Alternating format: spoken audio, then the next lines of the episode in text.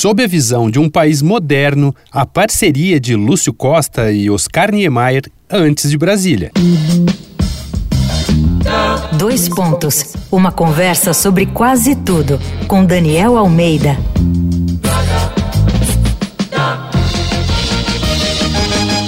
Esse é mais um episódio da série Deu Match aqui do Dois Pontos. E o assunto são os pais de Brasília, Lúcio Costa e Oscar Niemeyer. Lúcio Costa nasceu na cidade de Toulon, na França, em 1902. Era filho de um almirante brasileiro e passou grande parte da infância viajando por causa da profissão do pai. Oscar Niemeyer nasceu cinco anos depois, no Rio de Janeiro. Muita gente sabe onde esse encontro foi dar, na construção de Brasília, inaugurada em 1960. Mas esses dois gigantes têm outras histórias juntos anteriores à capital federal. Niemeyer foi estagiário do escritório de Lúcio Costa e Carlos Leão. Aliás, dizem que sem ganhar nada. Em 1935, Costa foi convidado para criar o projeto da nova sede do Ministério da Educação do Rio de Janeiro e chamou Afonso Eduardo Reide e Carlos Leão, seus sócios, Niemeyer e o próprio Le Corbusier para vir ao Brasil coordenar o projeto.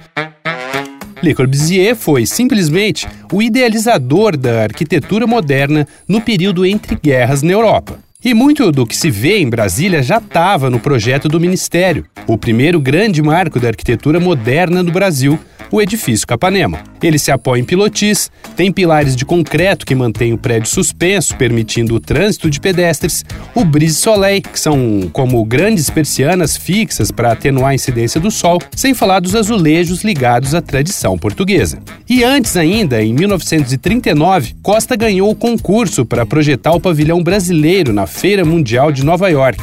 Mas sugeriu que a proposta de Niemeyer fosse escolhida porque simplesmente era melhor. Ao contrário das outras parcerias de Lúcio Costa e Oscar Niemeyer, esse pavilhão, um projeto lindo, aliás, foi destruído ao final da feira no bairro do Queens. No lugar hoje existe um campo de futebol que nunca viu dois craques desse quilate baterem bola juntos por ali. Vai lá na arroba Danico Illustration e dá uma olhada nas ilustrações inspiradas na série Deu Match.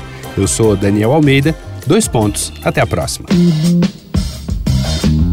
Você ouviu Dois Pontos, uma conversa sobre quase tudo com Daniel Almeida.